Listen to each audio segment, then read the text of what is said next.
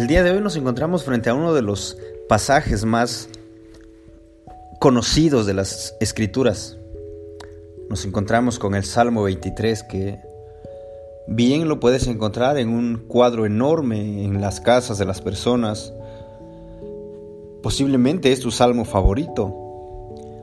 Puedes encontrar leyendas en, en los autos que dicen precisamente Salmo 23.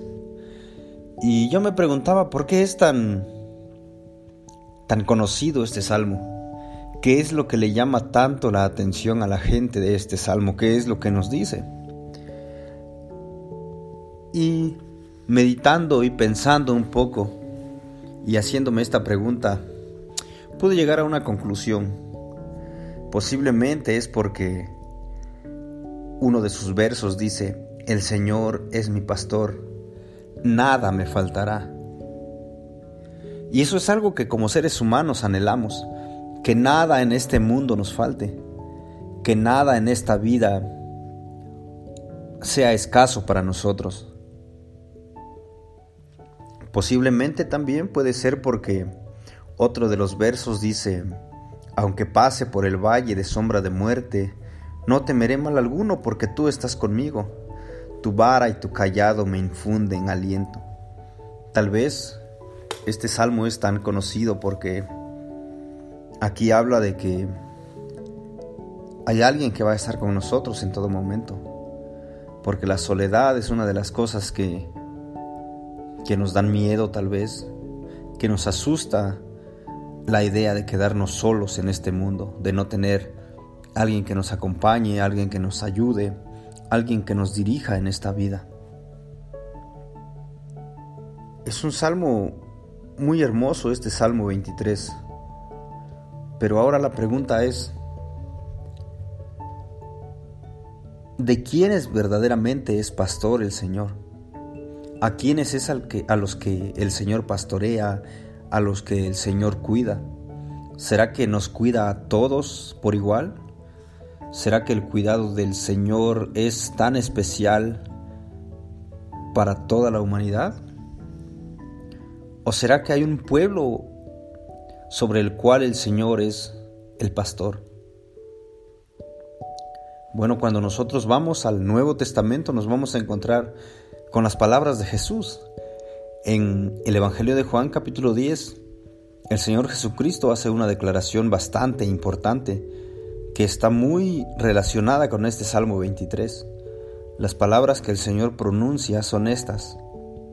Yo soy el buen pastor. El buen pastor su vida da por las ovejas. Así que el Señor Jesucristo declara de una manera tan clara y con tanta autoridad diciendo que Él es el buen pastor. El buen pastor del que se habla en el Salmo 23, el Señor Jesucristo dice, yo soy ese buen pastor. Y como buen pastor mi vida doy por las ovejas. Ahora, ¿cuáles son las ovejas del Señor? ¿Cuáles son esas ovejas por las cuales Jesucristo dio la vida? Bueno, pues déjame decirte que si tú has creído en el Señor Jesucristo como tu único y suficiente Salvador, Tú eres una de esas ovejas. Eres una de esas ovejas al que el Señor cuida en todo momento, al que el Señor conduce a verdes pastos para que pueda ser alimentada, aquella que el Señor conduce a aguas de reposo, aquella, tú eres aquella oveja al que el Señor le restaura su alma y transforma su vida. Así que necesitas entender y saber que para ser parte de ese rebaño de Dios, para que ese salmo sea realidad en tu vida, necesitas ir a Dios por medio de Cristo, porque Cristo es el único camino para poder llegar a Dios, para poder tener una relación personal con Él.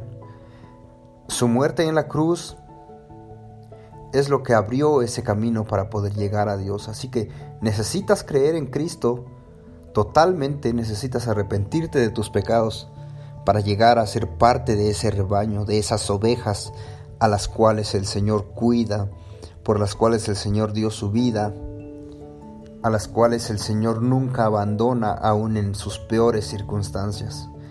Así que te animo a que escuches la lectura de este Salmo 23 que vamos a, a ver en esta mañana. La palabra de Dios dice de esta manera, El Señor es mi pastor, nada me faltará. En lugares de verdes pastos me hace descansar, junto a aguas de reposo me conduce. Él restaura mi alma, me guía por senderos de justicia, por amor de su nombre. Aunque pase por el valle de sombra de muerte, no temeré mal alguno, porque tú estás conmigo tu vara y tu callado me infunden aliento. Tú preparas mesa delante de mí en presencia de mis enemigos. Has ungido mi cabeza con aceite. Mi copa está rebosando. Ciertamente el bien y la misericordia me seguirán todos los días de mi vida. Y en la casa del Señor moraré por largos días.